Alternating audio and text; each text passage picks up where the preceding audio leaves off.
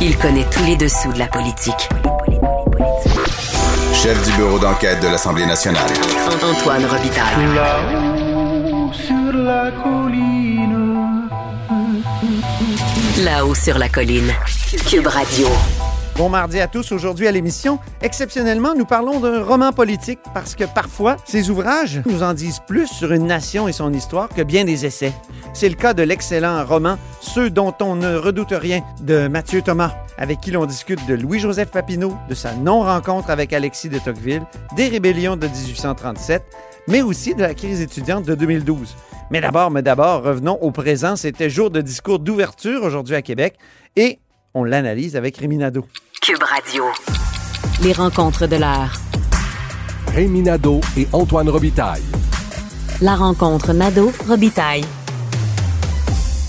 Et bonjour Rémi Nadeau. Bonjour Antoine. Chef de bureau parlementaire à l'Assemblée nationale pour le journal et le journal. Et c'est une grosse journée aujourd'hui au Parlement puisqu'il y a eu discours d'ouverture. Il y a eu beaucoup de choses dans ce discours d'ouverture de François Legault. hein. Il y a eu énormément de choses. Énormément. Mais peut-être pas énormément de détails sur certains trucs très euh, euh, cruciaux. Oui, donc c'est comme euh, un, un avant-goût de ce que la CAQ nous proposera en vue euh, du prochain rendez-vous électoral et en même temps, ça, ça donne un peu le coup d'envoi à l'année électorale parce qu'il reste un an. En octobre 2022, euh, c'est le rendez-vous avec les électeurs. Alors François Legault est allé de, de, de vastes énoncés sur des engagements. C'est comme un avant-goût euh, du programme électoral de la CAQ et ça donne le coup d'envoi à l'année électorale parce que vraiment, euh, François Legault est, allé euh, de ses priorités, des axes d'intervention, on parle de chantiers dans certains cas, qui sont assez ambitieux, mais en même temps, le diable est dans les détails et on n'a pas de détails maintenant. C'est comme un peu... euh, euh, le, le début d'un striptease, si on veut, parce qu'on s'attend évidemment à voir des morceaux tomber par la suite au cours des prochaines semaines. Le premier étant normalement le plan euh, pour la création de 37 000 places dans les garderies qui devrait arriver rapidement. Euh, sur le, le Mais ton- 37 000 en, en combien de temps? Moi, Euh, moi, j'avais discuté avec des gens à l'interne qui parlaient de 5 ans. Ben, D'autres, ben là, euh, on sait que François Legault voudrait que ça se fasse en 3 ans, mais Exact. C'est pas avant le prochain rendez-vous électoral qui est dans 11 mois. Non, sauf que la CAC pourra dire qu'elle a fixé un échéancier et qu'il y a une date prévue pour euh, la livraison de chacune de ces places-là. Ouais. On s'entend que les partis d'opposition pourront toujours dire que c'est soit mal fignolé ou que c'est bon, etc. Mais euh, au moins, la CAC veut aller avec ça. Et sur le, le ton, peut-être avant de continuer avec les, les éléments, Ouais. euh, en 2018, M. Legault avait insisté beaucoup sur être proche des Québécois, avait insisté sur l'humilité et avait dit que le, le- le principal adversaire euh, du Québec, c'était la peur Oui. euh, de, de- de- de secouer, je dirais peut-être certaines vieilles habitudes. Euh, alors là, il l'a dit avec tout ce qui est arrivé pendant la pandémie, on n'a pas eu le choix, donc la peur est partie. C'est ça. et maintenant, il disait que l'adversaire, c'était un peu le- la possibilité de tomber dans l'immobilisme et que c'est ça qu'il fallait contrer. Donc, les principaux axes étaient vraiment la santé, l'économie verte, je dirais, et euh, sinon, ben, le, le, euh, la pénurie de main-d'œuvre avec tout ce que ça implique. Ça, ce sont comme des axes assez importants et la fierté toujours euh, via la cohésion sociale. là. Monsieur Legault a insisté là-dessus euh, cette fois-ci parce que, dit-il, c'est ce qui a permis au Québec de sortir de façon quand même correcte de la pandémie. C'est le fait qu'on avait une bonne cohésion sociale au Québec. Alors, pour ce qui est de la santé, les, les éléments les plus importants, euh, déjà, nous, le journal, on avait présenté le fait que le gouvernement voulait euh, créer une agence publique pour se débarrasser de la dépendance aux agences de placement privées. Donc, c'est comme prendre je contribue et le rendre permanent avec une banque de candidats qui peuvent euh, donner un coup de main aux besoins euh, dans les établissements de santé. Euh, sinon, ce qui est comme plus, je dirais, nouveau dans les éléments qui ont été présentés en santé, c'est qu'il a parlé d'une vaste décentralisation. Alors là, ça veut dire complètement Oui. le contraire de ce que Gaétan Barrette a fait sous les libéraux. Qu'est-ce que ça veut dire exactement? La recréation de régie régionale ou euh, la, hein, on a tellement fusionné de, de- de choses dans le passé, aboli des structures depuis Jean Rochon. C'est drôle parce que, ben c'est pas drôle, c'est jamais drôle, mais il est décédé aujourd'hui. Oui, oui. Euh, donc, l'ancien ministre de la Santé, donc, qui, qui avait créé les- la décentralisation des années 90. Et ce qui m'étonne, c'est que M. Dubé a déjà dit, euh, il me semble l'avoir qu'il l'a dit publiquement, en tout cas, il l'a dit à moi dans, dans une conversation euh, à bâton rompu, assurément, qu'il ne voulait pas se lancer dans une réforme de structure. Donc là, quand on parle de Je décentralisation... dirais même plus, c'était dans le premier discours d'ouverture. Ah, c'est pas, c'est même possible, ouais, effectivement. Ah oui, c'était écrit que- noir sur blanc. Je, je- il dit. Euh, retrouver, hein, parce que ça vaut la peine. Il disait la ministre de la Santé et son équipe vont éviter les changements de structure, les bouleversements inutiles, les grandes promesses. Il disait ça en 2018, Ben, tu vois. en novembre 2018. Alors, euh, donc, je, je m'interroge là-dessus. De quelle façon on va faire une vaste opération de décentralisation? Monsieur Dubé déjà a fait en sorte qu'il y ait un patron maintenant dans chaque établissement comme les CHSLD. Euh, il y a eu beaucoup de choses qui ont été euh, changées. Et je sais que M. Dubé insiste sur l'informatisation du réseau de la santé. M. Legault en a parlé brièvement, la transformation numérique. Et euh, donc, ça, c'est pour les, les éléments en santé. Hey, la transformation numérique, c'était là aussi. Hein? Non, il nous annonçait une véritable révolution numérique gouvernementale qui va générer des économies substantielles.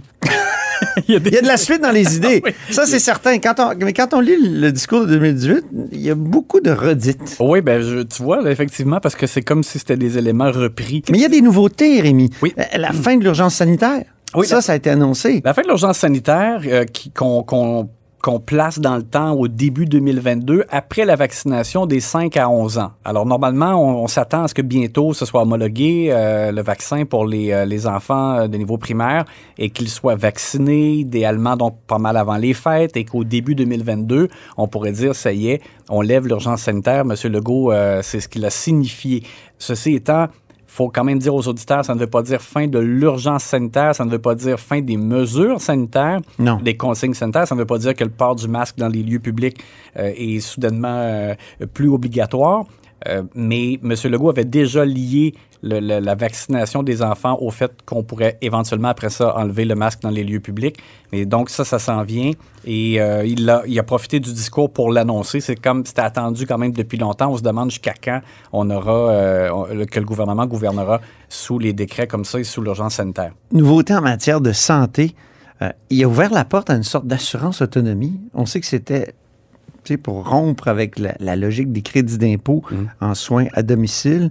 Euh, il- il- là, il nous dit qu'il va mandater la commissaire au bien-être pour se pencher sur la meilleure manière de favoriser le, la soin à domicile pour ceux qui veulent, pour les personnes âgées qui veulent rester à domicile. Ça, c'est du nouveau. Oui. Et Régent Hébert, sous le Parti québécois, avait proposé là, une caisse d'assurance autonomie. Mhm.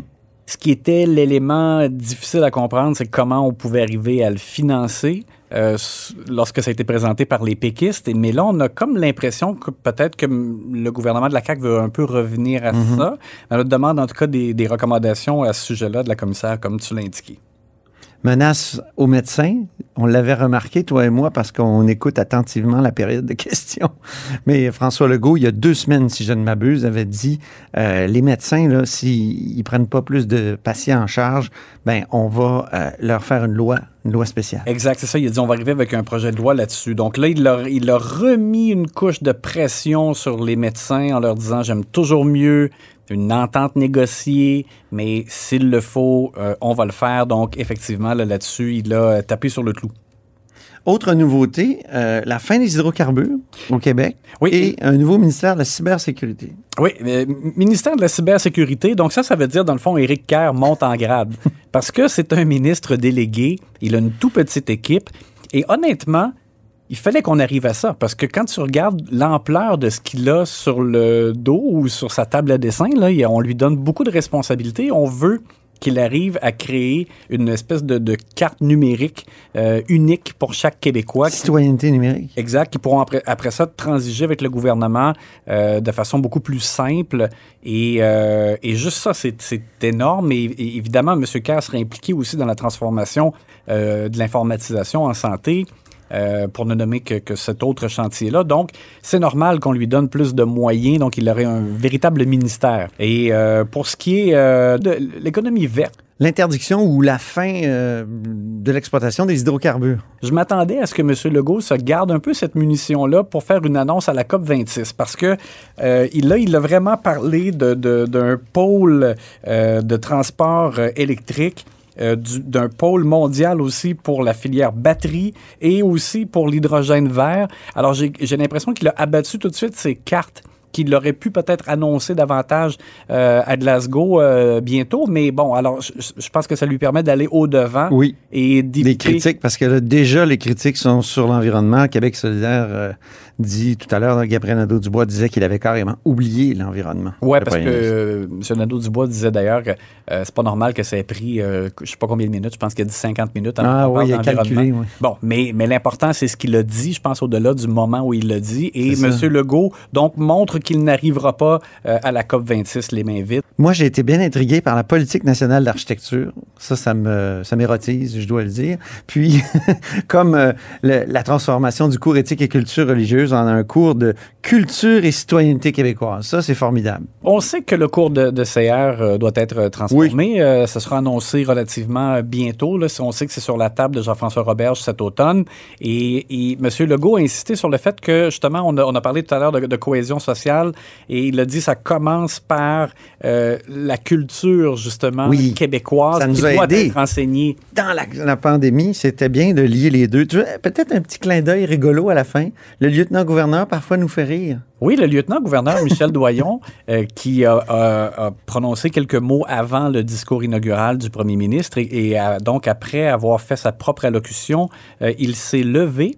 Il est passé devant la chef de l'opposition officielle comme si rien n'était et est allé donner du coude. Normalement, on donne la main, mais là, il a donné du coude à Gabriel Nadeau-Dubois. Et c'est Gabriel Nadeau-Dubois qui, à travers son masque, lui euh, le fait signe, euh, ben, il, faut, il faudrait saluer aussi Madame Anglade. Alors, c'est un moment un peu gênant euh, pour Dominique Anglade. mais, donc, euh, le lieutenant-gouverneur est allé par la suite lui donner du coude à elle aussi et à Joël Arsenault. Qu'il l'a appelé d'ailleurs Dominique Angrade. Ben là, écoute. Oui.